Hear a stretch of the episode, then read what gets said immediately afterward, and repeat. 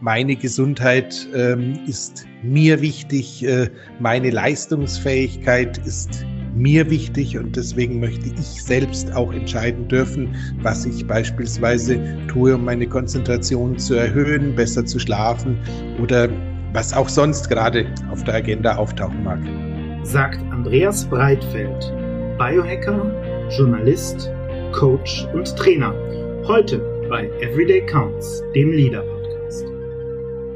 Willkommen, willkommen bei Everyday Counts, dem Leader Podcast. Mein Name ist Christoph Braun und ich freue mich sehr, heute einen regelrechten Pionier zu Gast zu haben. Andreas Breitfeld ist, man muss es so sagen, Mr. Biohacking in Deutschland. Andreas ist Autor und Journalist, Sportler und Podcaster und er ist maßgeblich dafür verantwortlich, dass der Begriff Biohacking in Deutschland so langsam bekannt wird. Was genau dahinter steckt, das werden wir ihn gleich fragen. Noch ein paar Worte zu seinem Hintergrund. Andreas ist seit einigen Jahren professioneller Biohacker und er betreibt in München ein eigenes Biohacking Lab. Darüber hinaus schreibt er regelmäßig für verschiedene Medien, darunter insbesondere das Red Bulletin. Und dort verfasst er auch eine regelmäßige Kolumne zum Thema Biohacking. Zudem, hier kommt eine äh, dringende Hörempfehlung, produziert er auch gemeinsam mit Stefan Wagner den Podcast Die Biohacking Praxis, auch das unter dem Schirm des Red Bulletin. Das ist der wohl erfolgreichste und vergnüglichste deutschsprachige Podcast zum Thema. Darin spricht Andreas mit Stefan unter anderem über Themen wie Licht und Bewegung, Ernährung, Nahrungsergänzungen, Gentests für zu Hause und die optimale Morgenroutine, also ein sehr, sehr breites Spektrum. Andreas ist außerdem als Coach und Berater tätig und er ist auch Autor. Sein Buch Biohacking für Sportler erscheint in Kürze und ich für meinen Teil bin schon sehr gespannt. Genug der Vorrede. Lieber Andreas, herzlich willkommen bei Everyday Counts. Ja, herzlichen Dank für die Einladung. Schön, dass ich da sein darf. Und äh, Gott sei Dank ist es eine Audioaufzeichnung. Ich bin ja beinahe rot geworden bei den ganzen Lorbeeren, aber es freut mich, dass ich ein bisschen Eindruck bei dir hinterlassen durfte.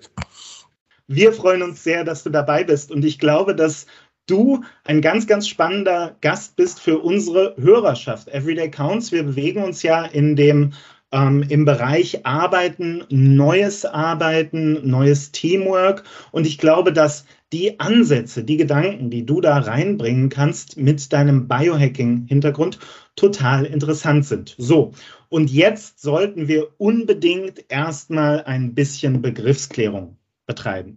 Normalerweise würde ich jetzt mit dir in die Aufwärmfragen springen, aber ich glaube, diesmal lohnt es sich, eine grundsätzliche Frage voranzustellen. Lieber Andreas, was meinst du denn, wenn du von Biohacking sprichst? Ja, ganz vereinfacht gesagt, lieber Christoph, würde ich einfach sagen, die Kontrolle über den eigenen Organismus, die eigene Gesundheit übernehmen, ähm, man würde es neudeutsch formulieren als der CEO der eigenen Gesundheit sein oder alternativ noch ähm, die Analogie zum Computerhacker bemühen. Ein Computerhacker muss ja grundsätzlich auch erstmal verstehen, wie eine Software funktioniert, bevor er dann Möglichkeit 1 versuchen kann, sie bösartig oder Möglichkeit 2 wohlwollend zu manipulieren.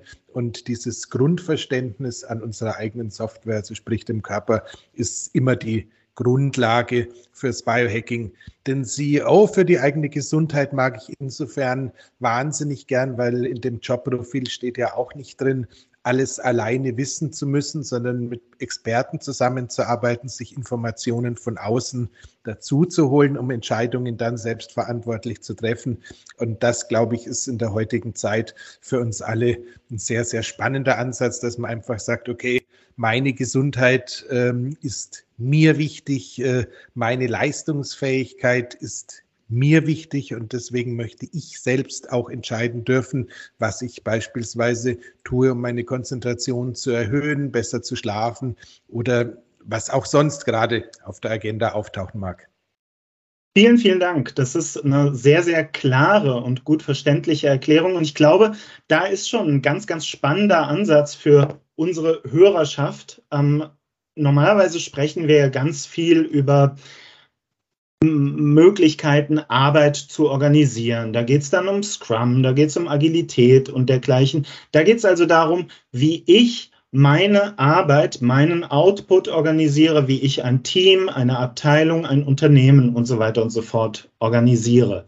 Wir gucken da also so ein bisschen von uns, vom Individuum weg in die Effekte, die das Individuum nach außen hin hat. Aber was wir mit dir heute tun können, und das halte ich für wahnsinnig spannend, ist nach innen zu schauen und zu schauen, was sind denn die Voraussetzungen, unter denen dieses Individuum bestmöglich Leistung erbringen kann, motiviert sein kann, seine Gesundheit erhalten kann und so weiter und so fort. Und wir haben das eingangs schon angesprochen, das Spektrum, mit dem du dich beschäftigst, das ist dann sehr, sehr, sehr breit. Das geht von der Wirkung von Licht, darauf werden wir mit Sicherheit zu sprechen kommen, über die Nahrung bis zu, du hast es gerade angesprochen, den Schlaf und dergleichen mehr. Vielen, vielen Dank für diese Begriffsklärung. Ich glaube, die war zum Einstieg sehr, sehr lohnend. Jetzt gibt es aber trotzdem für dich wie für jeden unserer Gäste die beiden Aufwärmfragen. Die erste Aufwärmfrage, da wollen wir so ein bisschen rausfinden, wer ist das denn und wie tickt der? Das ist die Frage nach einem Mythos der Arbeitswelt, also einer Idee, einem Stereotyp, einem Klischee, einem fixen Gedanken, der da draußen rumschwirrt, der in den Köpfen der Leute drinsteckt und von dem du sagst, pff, das stimmt doch überhaupt nicht. Ja, da fällt es mir relativ leicht, weil da habe ich mich tatsächlich vor ein paar Wochen sogar ein bisschen geärgert. Ich bin ja, wie wir alle, ein Riesenfan von Elon Musk und äh, all seinen wunderbaren Startups und Ideen. Und als der äh, zum, äh, zur Erkenntnis kam, dass es äh, bei Tesla kein Homeoffice geben würde, weil im Homeoffice nicht gearbeitet wird und da die kreativen Prozesse leiden, hatte ich den Eindruck, ey, oder es könnte sein, du hattest gestern den falschen Tee. ähm, jetzt ist es ganz klar so, natürlich haben wir, und ich habe ja auch 25 Jahre Arbeitgebererfahrung, ich hatte eine gar nicht so kleine Kommunikationsagentur am Laufen und hatte da auch schon sehr früh mit Homeoffice beziehungsweise Remote Work ähm, zu tun, haben wir natürlich alle so ein paar Gründe, wo wir sagen, ja, teilweise kann es schon sein, dass das Leben dem Arbeitenden so ein bisschen dazwischen kommt. Und äh, das ist sicherlich für manche Tätigkeiten ganz fürchterlich schlimm. Aber auf der anderen Seite muss ich natürlich klar sagen, als Biohacker würde ich doch bitte, bevor ich eine solche pauschale Entscheidung oder eine solche pauschale Aussage treffe, erstmal Fotos von den Arbeitsplätzen sehen wollen, die da bei Tesla beispielsweise bereitgestellt werden, ähm, dann würde ich gerne wissen, was die Leute genau an diesen Arbeitsplätzen zu tun, weil wenn man ganz ehrlich in das Thema reinschaut, sind ja so ganz banale Dinge wie die Deckenhöhe, die Beleuchtungsintensität und äh, ähnliche Sachen, je nachdem, äh, was du für einen Job machst, total wichtig, ähm, ob da auch das Richtige dabei rauskommt. Vielen Dank. Das ist, das ist ein ganz, ganz spannender Hinweis. Und ich glaube, Elon Musk hat äh, mit dem, äh, ja, mit, mit der Äußerung nicht nur dich, sondern ganz viele andere überrascht. Ähm, man, man hielt den ja bislang für, für recht progressiv, aber was er da verteidigt hat, das, ähm, also der, der, das fällt ja unter, unter diese Idee von Präsentismus. Nur wer da ist, nur wer anwesend ist, kann auch Leistung erbringen. Und ich glaube, die vergangenen, äh, wie viel sind es jetzt, schon drei Jahre der Pandemie, die haben uns doch gelehrt, dass auch im äh, Remote Work, also auch bei der Arbeit aus dem Homeoffice heraus, eine ganze Menge möglich ist. Ganz spannend, dass ausgerechnet äh, der Pionier der E-Mobilität dann diesen Mythos auf einmal äh, nochmal durchs Dorf treibt, sozusagen. Vielen, vielen Dank, Andreas. Die zweite Aufwärmfrage, das ist eine, da sind wir schon halb in unserem Thema drin. Ich frage dich nach einem Quick Win, nach einer Methode, einem Hack, einem kleinen Trick, möglicherweise auch einem Gedanken, einem Mantra, irgendwas, wovon du sagst, hey, wenn du das mal ausprobierst, darauf musst du dich nicht groß vorbereiten, das kann dich im Nu, im Hier und Jetzt motivierter, produktiver, gelassener machen? Also was ist so ein, ein Quick Win, den du uns präsentieren kannst? Im Endeffekt ähm, beginne ich mit der Aussage, unser Gehirn profitiert von dem Sauerstoff, der durch die Blutbahn transportiert wird. Und mhm. ähm, dementsprechend rate ich dazu, alle 90 Minuten, was ja sowieso so eine klassische Konzentrationsblockzeit ist, irgendetwas zu tun, was die Durchblutung erhöht, damit unser Gehirn ein bisschen mehr Sauerstoff bekommt. Das kann sein, dass du zehn Kniebeugen machst. Es kann sein, dass du dir eine Kugelhantel neben den Schreibtisch stellst. Klammer auf, das ist natürlich im Homeoffice ein bisschen leichter als im Großraumbüro, gebe ich mhm. zu. Aber ähm, einfach irgendwas zu tun, um die Durchblutung zu steigern. Und wenn quasi gar nichts geht und man einen sehr reglementierten Büroverhältnissen arbeitet, dann würde ich einfach die Zeit nutzen, zur Toilette zu gehen und wenn es sein muss, äh, in, auf der Toilette zehn Kniebeugen zu machen. Mhm. Wenn nicht passt, dass, äh, wie ich es aus vielen Firmen kenne, einfach irgendwo im Gang eine Klimmzugstange Stange hängt oder ähnliches. Weil, wie gesagt, da geht es gar nicht darum, äh, nachher auszusehen wie Superman, sondern es geht einfach darum, den Blutfluss zu erhöhen und damit einfach das Gehirn besser zu versorgen. Und ähm, ich verstehe dich richtig. Dafür ist es sinnvoll, dass ich ein bisschen schwerer atme, dass mein äh, äh, ne, Herzschlag ein bisschen hochgeht. Genau. Natürlich, natürlich Lüften ist auch eine super Idee. Und mhm. äh, wer, die wer die Möglichkeit hat, es gibt inzwischen auch so wahnsinnig lustige, tragbare Luftqualitätsmessgeräte für die mhm. Hosentasche. Die laufen auf USB, halten drei Monate geben auch immer ein schönes Geräusch, wenn äh, CO2-Richtung endlich und Sauerstoffrichtung nichts verschwunden ist. Sowas kann durchaus auch helfen, weil äh, das kennen wir ja alle, wenn du in deinem Tunnel drin bist, wenn du da gerade in einer komplizierten Aufgabe gefangen bist, äh, selbst wenn das Gehirn langsamer denkt, das nimmst du in dem Moment nicht wahr. Mhm. Bist, ja, bist ja immer noch im Fokus und da dann vielleicht ab und zu zu sagen, okay, ich biege jetzt mal kurz ab, äh, lass ein bisschen Luft rein, atme kurz schwer und danach geht es viel leichter weiter, ist eine Einladung, die ich einfach nur aussprechen möchte. Das ist ja spannend. Ähm, vielen, vielen Dank für den Hinweis. Diese tragbaren Geräte, das ist also quasi das Äquivalent des Kanarienvogels, der früher im Bergwerk unten in der Mine äh, irgendwann umgekippt ist und dann wussten alle nichts wie raus hier. Genau, ähm, also im Endeffekt der, der moderne Kanadienvogel, genau der. Ähm, soll, kein, soll keine Werbung sein, ich habe mit denen nichts zu tun, aber die kennt eigentlich noch keiner. Äh, getaltos.com ähm, mhm. Ist wirklich, ist, hat irgendwie einen Designpreis gewonnen, ist nett, ist ein super süßes Startup. Ich habe die mal auf einer Messe kennengelernt. Also kann man sich durchaus anschauen, aber auch wenn nicht, wenn du alle 90 Minuten dir einen Timer stellst und sagst, ich bewege mich mal kurz und gegebenenfalls reiße ich das Fenster kurz auf, ist auch alles getan. Super. Vielen, vielen Dank. Das äh, verlinke ich gerne in den Show Notes. Dann, lieber Andreas, lass uns gerne mal in unser Hauptthema gehen. Biohacking the Workplace haben wir uns mal vorgenommen.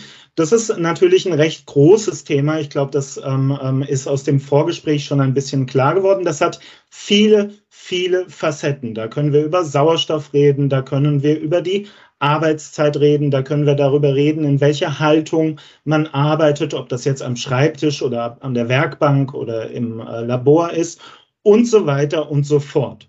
Weil dieses Thema so unglaublich facettenreich ist und wir uns da jetzt ganz schnell in irgendwelche verästelnden Pfade verlieren könnten, würde ich gerne mit einer ganz, ganz, ganz grundsätzlichen These mal reingehen. Und zwar mit folgender These. Vielen von uns ist gar nicht klar, gerade den Angestellten unter uns, wie viel Gestaltungspotenzial wir haben bei der Frage, wann und wie und wo wir arbeiten. Und zum Beispiel, du hast das gerade angesprochen, auch mal die Arbeit unterbrechen, um unseren Kreislauf ein bisschen zu aktivieren.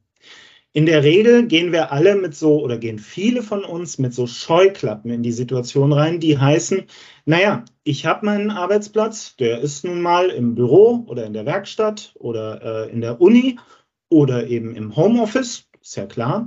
Und ich arbeite dort nach einem relativ vorgegebenen Schema, nämlich so, wie es die anderen auch tun.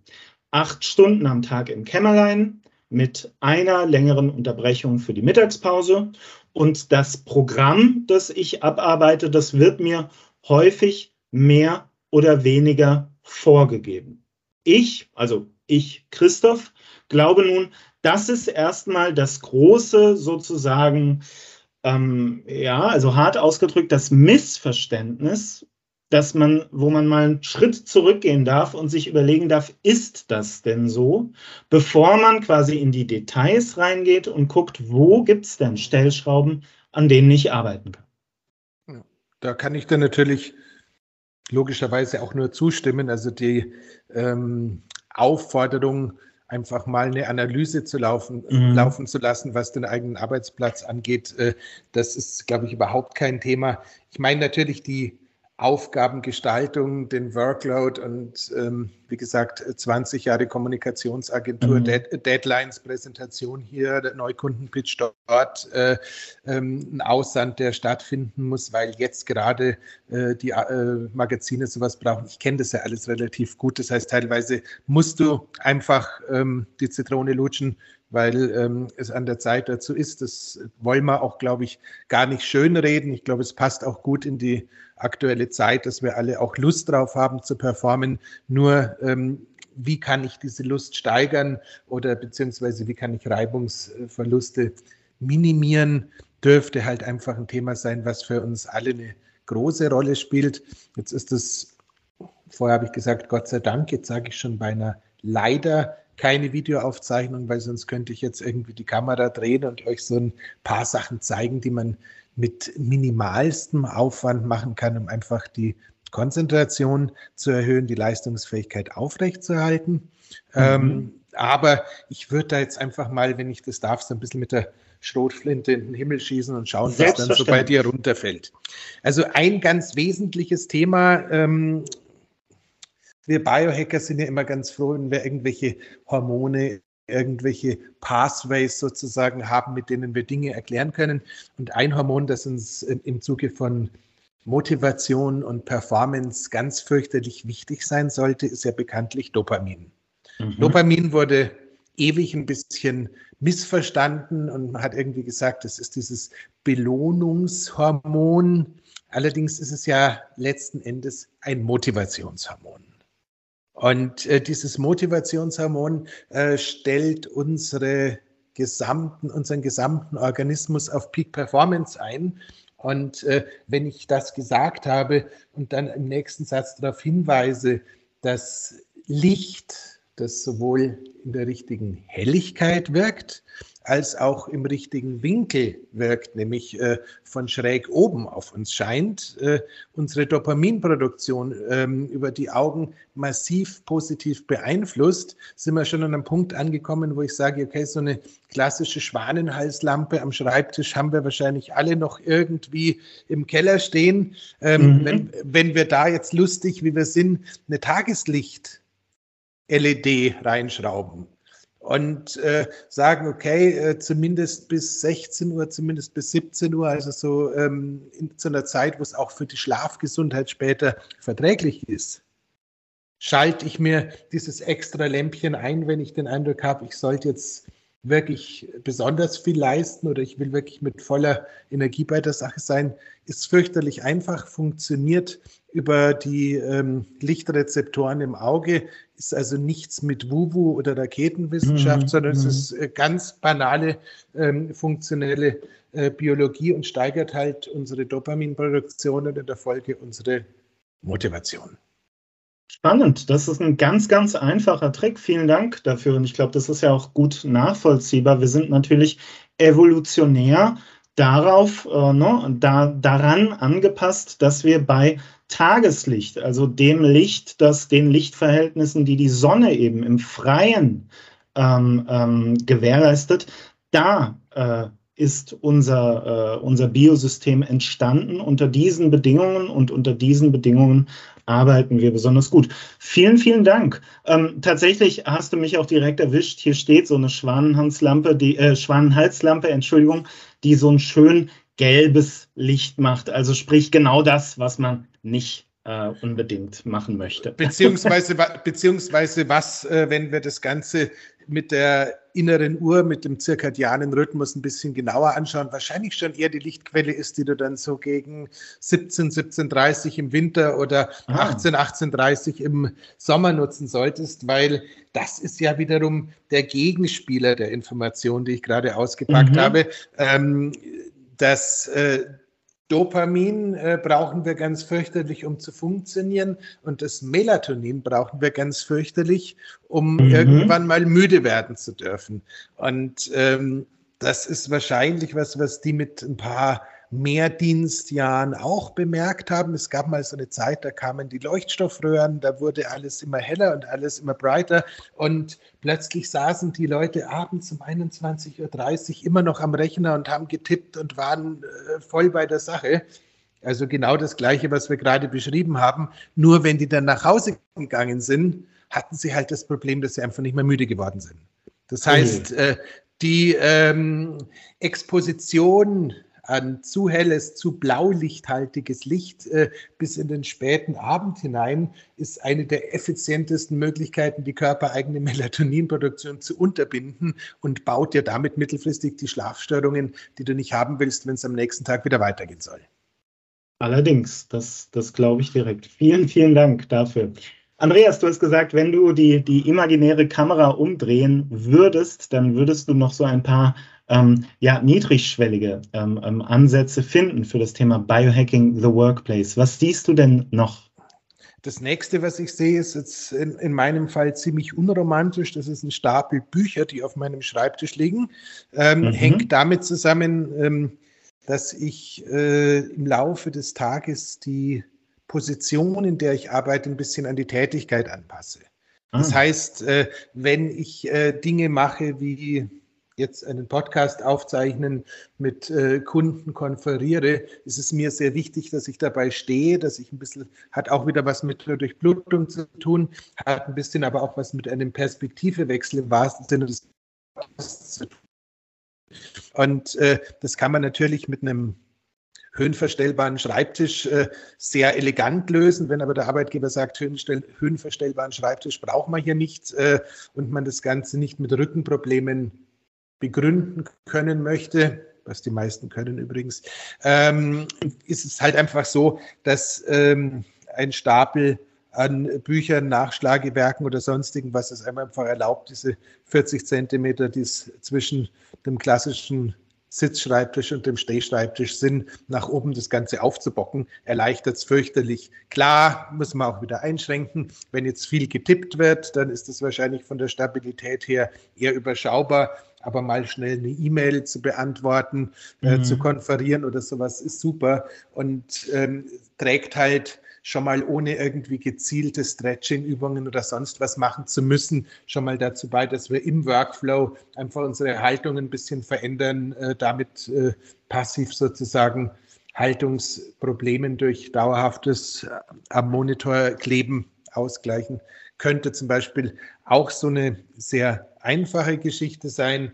Ähm, das nächste ist lustigerweise der Kabelwald, den ich hier habe. Das ist ein bisschen ein schwieriges Thema, weil wir lieben alle die Digitalisierung, wir lieben alle unsere ähm, tragbaren Geräte. Ich versuche aber tatsächlich am Schreibtisch so viel wie möglich kabelgebunden ähm, am Laufen mhm. zu haben. Ähm, da wird es ein bisschen schwierig. Ich versuche es ganz kurz zu machen. Ähm, es gibt ein paar Studien von der Uni Luzern im Schlaflabor. Und da haben sie sich angeschaut, was denn passiert, wenn die Leute nachts wahlweise mit eingeschalteten oder mit ausgeschalteten Wi-Fi schlafen.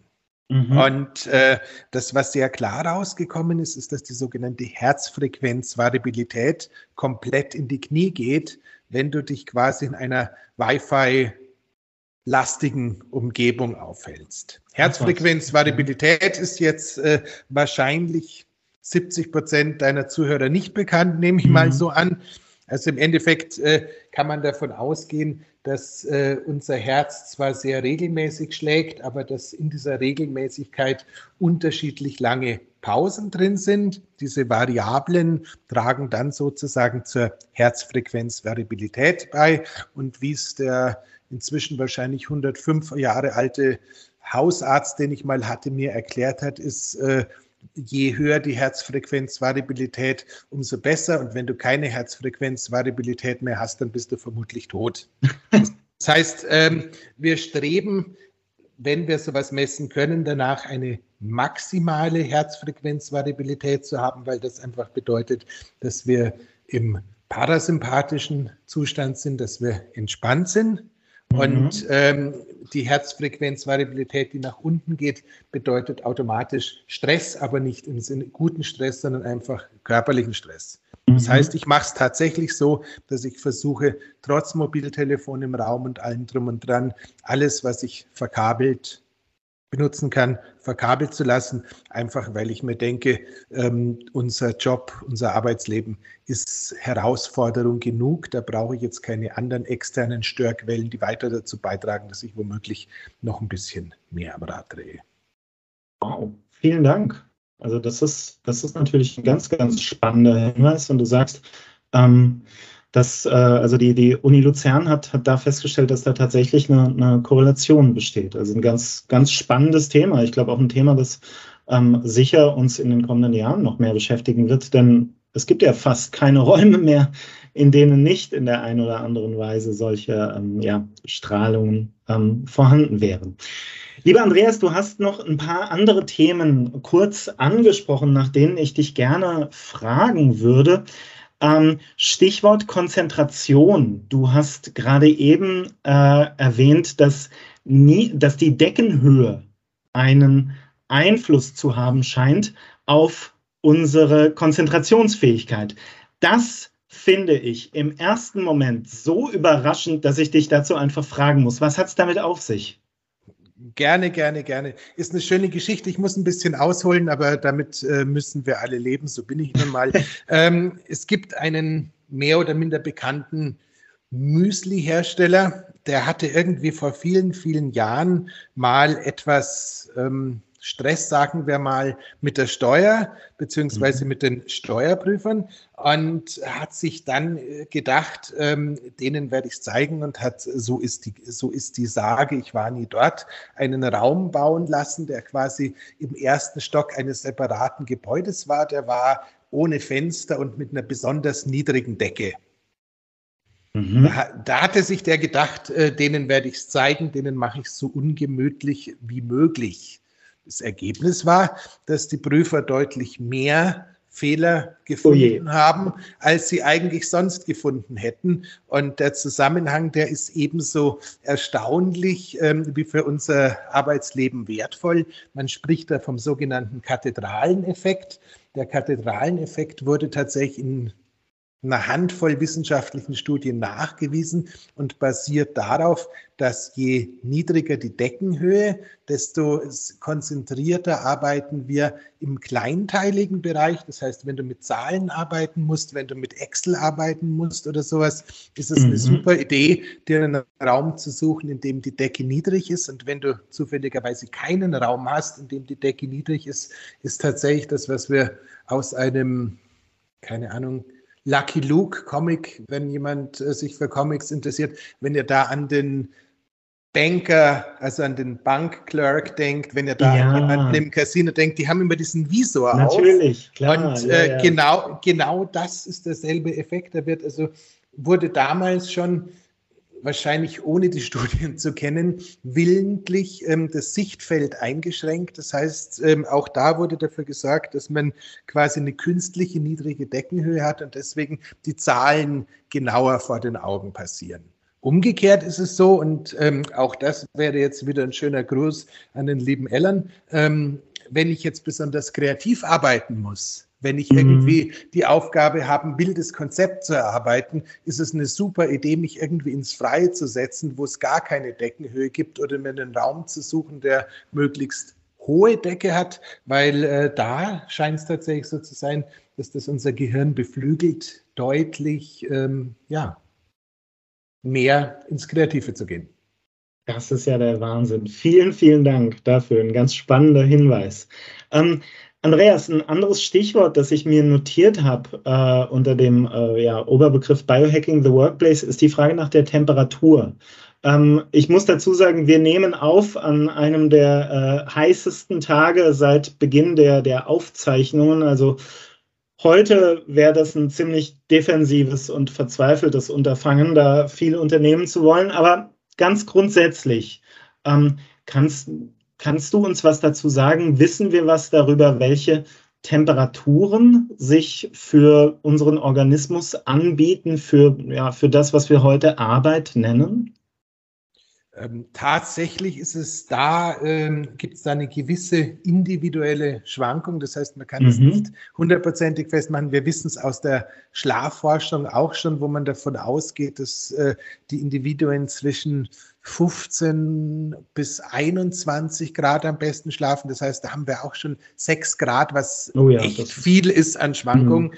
Ähm, dementsprechend würde ich aber einfach auch mal sagen, äh, mit, ein bisschen, mit ein bisschen Puffer dürfte alles zwischen 19 und 23, 24 Grad der optimale Bereich sein, in dem man arbeiten sollte. Also ein bisschen wärmer als in der Nacht, um sicherzustellen, dass dieser müdigkeitsinduzierende Effekt nicht äh, stattfindet, aber auch nicht wärmer als mhm. 26 Grad, weil ähm, da wird der Organismus einfach auch schon wieder beeinträchtigt. Also im Endeffekt, so wie wir es ja alle aus dem Urlaub an Ostern oder aus dem Urlaub an Pfingsten kennen, es gibt so, ein, so eine milde Wärme, ähm, da scheinen wir körperlich und geistig am meisten zu gedeihen.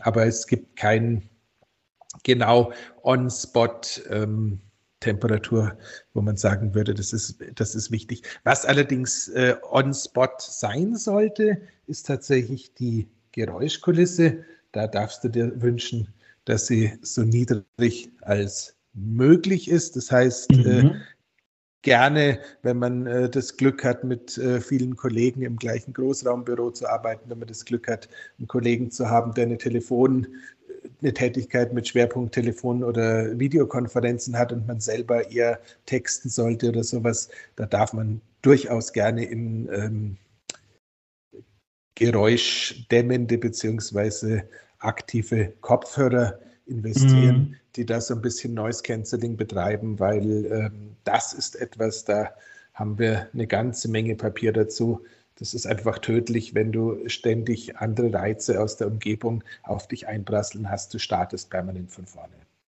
Was hältst du von ähm, solchen White Noise ähm, Programmen, Apps? Äh, das gibt es ja auch bei, bei Deezer oder Spotify, aber es gibt auch Apps, die halt so ein White Noise, also so ein weißes Rauschen, so einen langen, monotonen äh, Sound, ein Soundbed quasi kreieren, dass du dir auf die Ohren stellst und nach zwei, drei, vier Minuten nimmst du das bewusst gar nicht mehr wahr, aber es bewirkt halt, dass du auch weitere andere Umgebungsgeräusche nicht mehr hörst, zumindest nicht bewusst. Was, was hältst du von sowas? Die sind grundsätzlich super, allerdings muss man ein bisschen differenzieren. Ähm, bei den Teilen ist es in der Regel so, dass wenn du sie täglich nutzt, mhm. dann dürfte so ab dem dritten beziehungsweise vierten Tag äh, die Effektivität massiv nach unten gehen, weil unser Gehirn relativ clever ist und irgendwann derartige Reize in Anführungszeichen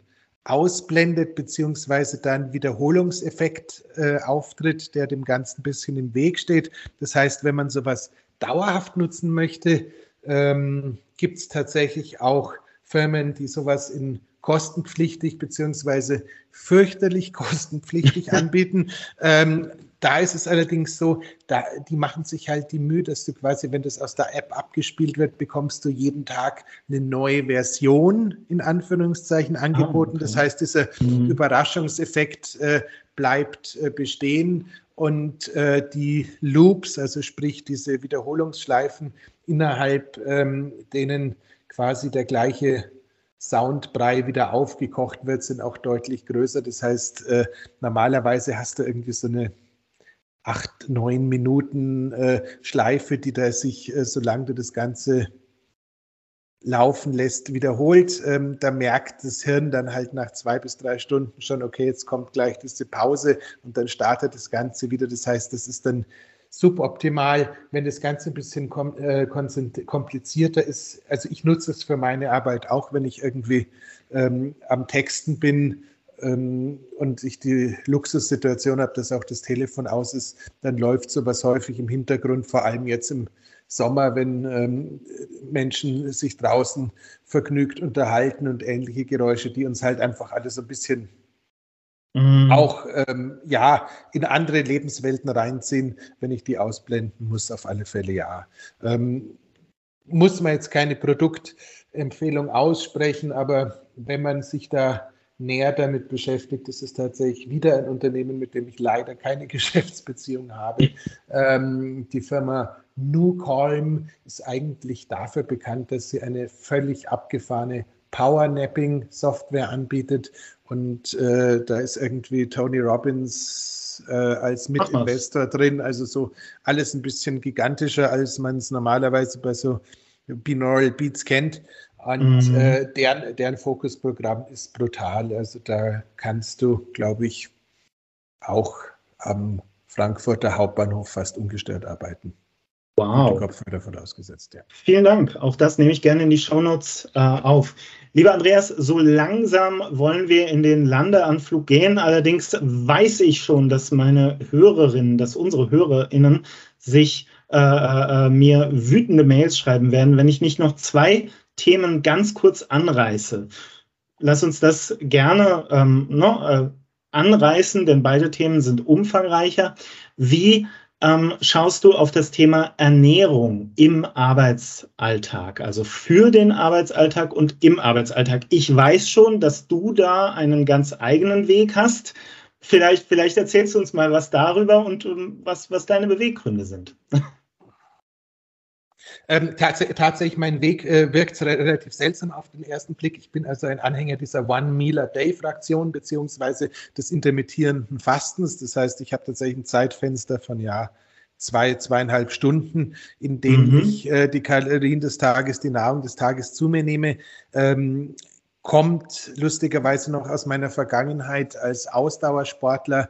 Da war die Mittagspause für mich so eine super Gelegenheit, irgendwie ein bisschen zum Joggen zu gehen oder sowas in der, in der Art und hat sich jetzt auch nach, der, nach Ende der Ausdauerkarriere gut ähm, so beibehalten ah. können. Das heißt, äh, früher war es so ein bisschen eine kleine Flucht aus dem, aus dem Büro, weil ich irgendwie gesagt habe, okay, ich kann jetzt da mit meinen Kollegen 50 Minuten ähm, in dem Salat rumstechern. Ich kann es aber auch sein lassen und ähm, mm. Nichtsdestotrotz ist Ernährung tatsächlich, Christoph, das kann man so ja. gar nicht sagen. Äh, Ernährung ist fürchterlich kompliziert. Äh, grundsätzlich wäre die Aufforderung an die Hörerin, an den Hörer, mal einen Blick auf den Blutzuckerspiegel zu werfen.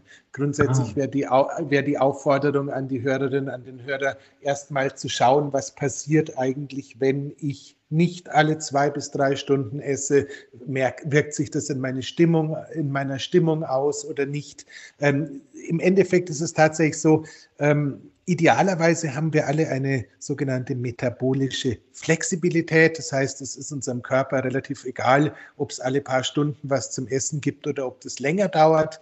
Das Ziel dieser metabolischen Flexibilität ist es auf der einen Seite, wenn du eine Präsentation zu einem Zeitpunkt halten musst, wo du normalerweise irgendwie gerade ähm, deine Mittagsspeise zu dir nehmen würdest, dass sich das nicht irgendwie in Bredouille bringt, dass du nicht irgendwie sagst, aber eigentlich habe ich jetzt Hunger. Ähm, die andere Hälfte ist natürlich auch die, die, dass wenn du ähm, eine metabolische Flexibilität hast und eine wichtige Aufgabe vor dir hast, könnte es eine wahnsinnig clevere Idee sein, da ohne was gegessen zu haben, an den Start zu gehen, weil einfach dieses äh, bisschen Fasten mhm. im Endeffekt äh, das äh, gute Stresshormon so ein bisschen auch anhebt. Das heißt, du kriegst äh, geistige Schärfe geschenkt, aber um da irgendwelche Sachen machen zu wollen, wäre normalerweise der Beginn der einfach mal zwei Wochen so eine Art Ernährungstagebuch zu, zu haben, sich aufzuschreiben, was esse ich denn, zu welcher Zeit esse ich es denn und eventuell noch so ähm, so ein, ja, wie sagt man denn, äh, Hieroglyphen der Neuzeit, so ein, so ein, Emoji dazu zu machen und vielleicht irgendwie mm. beim, beim, Mittagessen ein, ein, ein, lachendes oder ein weinendes Smiley hinzumalen, je nachdem, wie man sich eine halbe Stunde nach der Mahl, Mahlzeit fühlt und das mal für zwei Wochen laufen zu lassen.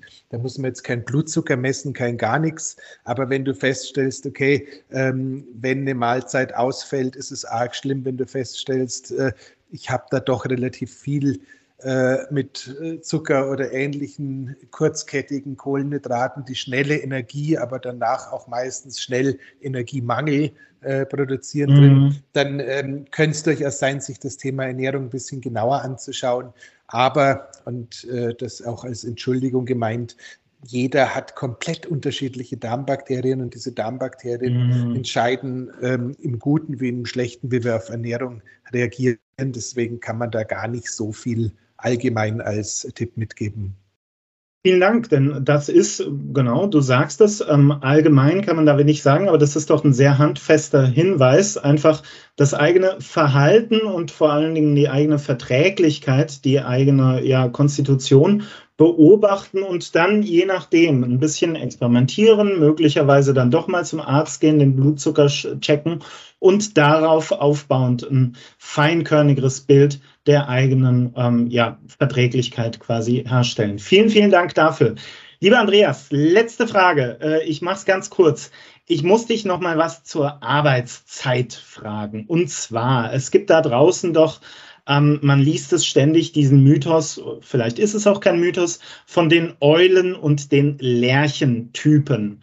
Meine Frage ist, gibt es die wirklich? Gibt es Eulen und Lerchen? Und falls es die gibt, heißt das, wir sollten uns anpassen? Also sprich, die Eulen, die arbeiten eher später und die Lerchen eher früher? Oder ist das was, wo man sagen würde, naja, da schnappen wir uns drei, vier, fünf Tools und sorgen dafür, dass unser äh, System dann äh, hochfährt, wenn wir das wollen. Also, wie stehst du dazu? Eulen, Lärchen und, und was man damit macht? Ich, oh. ha, ich, da, hast, da hast du mich auf einen bösen Fuß erwischt. Also in meinem, selbst, selbst in meinem Buch bin ich nicht zu einem finalen Ergebnis zu dem Thema gekommen, weil einfach das Thema circadianer Rhythmus ist echt schwierig. Grundsätzlich mhm. ist es so, natürlich äh, funktionieren diese Typologien relativ gut. Natürlich findet sich jeder, der äh, bei Michael Preuß diesen Test macht oder ähm, entsprechend äh, sich da in der Literatur damit beschäftigt, findet sich in dem einen oder anderen äh, Phänotypen wieder und sagt, klar, ich bin mhm. Bär, klar, ich bin dies, klar, ich bin jenes. Grundsätzlich äh, die Einladung, die ich aussprechen kann, weil sie erstens nichts kostet und zweitens jetzt im Sommer so halbwegs gut funktioniert, ist einfach mal zu sagen, okay, ich mache ganz was anderes. Ich stelle meine innere Uhr jetzt einfach mal auf den Sonnenrhythmus ein und mhm. äh, das Ganze würde dann so quasi so aussehen, dass man so grob mit dem Sonnenaufgang, wenn er jetzt nicht gerade um 5.02 Uhr schon ist, ähm, aber so, so grob äh, mit, dem, mit dem Sonnenaufgang mal aufsteht, sich wirklich in der Früh, sobald es geht, ins Frei begibt, sich 20 Minuten ähm, echtes Sonnenlicht auf die Augen scheinen lässt, also ohne dass es blendet natürlich, aber trotzdem idealerweise ohne Sonnenbrille, also wirklich, dass man diese Helligkeit ähm, wahrnimmt, dass man seinen Tag quasi der, mit der Helligkeit so ein bisschen mitgestaltet. Und ähm, wenn dann die Sonne untergeht, man auch langsam, aber sicher versucht, äh, sei es mit einer Blueblocker-Brille, also sprich eine Brille, mhm. die diese mhm. wachmachenden Frequenzen rausfrittiert, frittiert, äh, frittiert, äh, filtriert oder alternativ äh, mit einer Software wie Iris oder den normalen ähm, Softwaremöglichkeiten, die es jetzt bei Android und beim iPhone auch gibt, den Blaulichtanteil an den Devices ein bisschen runterzufahren. Wenn man mal sagt, man lässt, lässt sich darauf auf zwei Wochen ein, werden die meisten feststellen, dass sie doch relativ genau diesem Sonnenrhythmus folgen und einfach müde werden, wenn es dunkel oder dunkelst ist und äh, wach werden, wenn äh, die Sonne auch ähm, wieder aufgeht. Und äh, das stellt diese Theorie relativ stark in Frage. Also das ist zumindest mhm. die Erfahrung mit meinen Klienten, die, die sagen, ich habe massive Schlafprobleme, die, die sagen, ich komme erst um zwei oder drei ins Bett, pipapo. Ähm, ich lade die dann immer ein, es ist so ohnehin jetzt gerade Urlaubszeit, den Urlaub zu nutzen und da mal so ein Reset zu fahren mhm. und wirklich zu sagen, okay, ich stehe jetzt mal mit der Sonne auf, ich gehe mal einen Tacken früher ins Bett und schaue einfach mal, wie fühle ich mich dabei und den meisten geht es tatsächlich besser. Alles klar, okay. Das ist ein ganz spannendes äh, Experiment und ganz einfach umzusetzen. Vielen, vielen Dank dafür. Lieber Andreas und vielen, vielen Dank für diesen Parforce-Ritt durch das Thema Biohacking und zwar mit dem Fokus Biohacking the Workplace. Ich glaube, wir haben Wort gehalten. Wir haben äh, in jetzt so knapp 40 Minuten deutlich gemacht, dass dieses Thema viele, viele Facetten hat. Erstens und zweitens, dass es sich lohnt, sich damit auseinanderzusetzen. Wenn, lieber Andreas, unsere Hörerinnen und Hörer jetzt sagen, das war ganz spannend, darüber möchte ich mehr wissen. Wo finden die dich denn und wie können sie mit dir Kontakt aufnehmen? Tatsächlich am einfachsten ist so eine schlimme Linkseite. Ich bin, ich bin natürlich auch auf LinkedIn unter äh, Andreas Breitfeld zu finden, aber tendenziell verweise ich gerade sehr gerne auf tablink cc-breitfeld-biohacking, weil mhm. da Social Media für alle Geschmäcker und aber auch ähm, Medienberichte, meine eigene Webseite, äh, Anfrageformulare und alles andere so zusammenlaufen, dass ich glaube, das ist der modernen Zeit am nächsten kommt. Super, vielen Dank. Breitfeld Biohacking werde ich ebenfalls in den Show Notes verlinken. Ähm, zu guter Letzt, Andreas, darfst du wie alle unsere Gäste natürlich auch nochmal Kudos geben. Das heißt, du darfst Empfehlungen aussprechen. Du darfst uns etwas oder jemanden empfehlen. Das darf eine Autorin sein oder ein Buch, ein Podcast, ein Seminar, eine Vorlesungsreihe. Das darf auch ein Spiel sein oder ein Song. Um, ähm, the stage is yours. Was, was möchtest du uns ans Herz legen? Also tatsächlich, auch wenn ich damit äh, meine eigene Arbeit ein wenig äh, kannibalisiere, muss man ehrlich sagen, wer des Englischen mächtig ist und ab und zu mal Zeit hat, äh, irgendetwas von äh, Professor Andrew Huberman anzuhören, anzuschauen, zu lesen, das ist ein äh, eigentlich Neurowissenschaftler an der, Schaftler an der Stanford-Universität, der einen unglaublich informativen Podcast bereitstellt, äh, dann ähm, wäre es der? Und für die, für die das zu zeitaufwendig, zu kompliziert und sonstiges ist, mein lieber Freund äh, und Kollege Stefan Wagner hat ein sehr interessantes Buch geschrieben, das die Wirtschaftswelt und das Biohacking-Thema, wie ich glaube, sehr ähm, charmant ähm, zusammenfasst. Das Buch heißt Viel Erfolg beim Miss Misserfolg ähm, von Stefan Wagner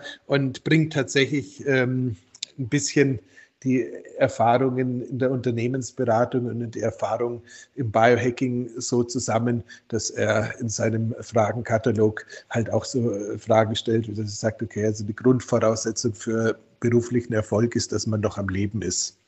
Insofern. Das, das ist auf jeden Fall ein Anfang. So, so, genau. Vielen, vielen Dank dafür, lieber Andreas. Vielen, vielen Dank. Huberman Lab und äh, viel Erfolg beim Misserfolg von Stefan Wagner werden sehr gerne ebenfalls in den Shownotes verlinkt. Und ich bedanke mich nochmal ganz, ganz herzlich bei dir, dass du dir die Zeit genommen hast, uns in dieses doch sehr, sehr große Thema, aber mit ganz, ganz viel Fachwissen und mit ganz, ganz viel Witz und Humor einzuführen. Vielen Dank, lieber Andreas, und an dieser Stelle bedanke ich mich auch bei euch und Ihnen, unseren Hörerinnen und Hörern, fürs Zuhören und wir freuen uns natürlich, wenn Sie, wenn ihr beim nächsten Mal auch wieder dabei seid. Vielen Dank. Dankeschön. Bis bald. Das war Everyday Counts, der LIDA Podcast. LIDA ist deine App für gute Arbeit. Erhältlich unter lida.de.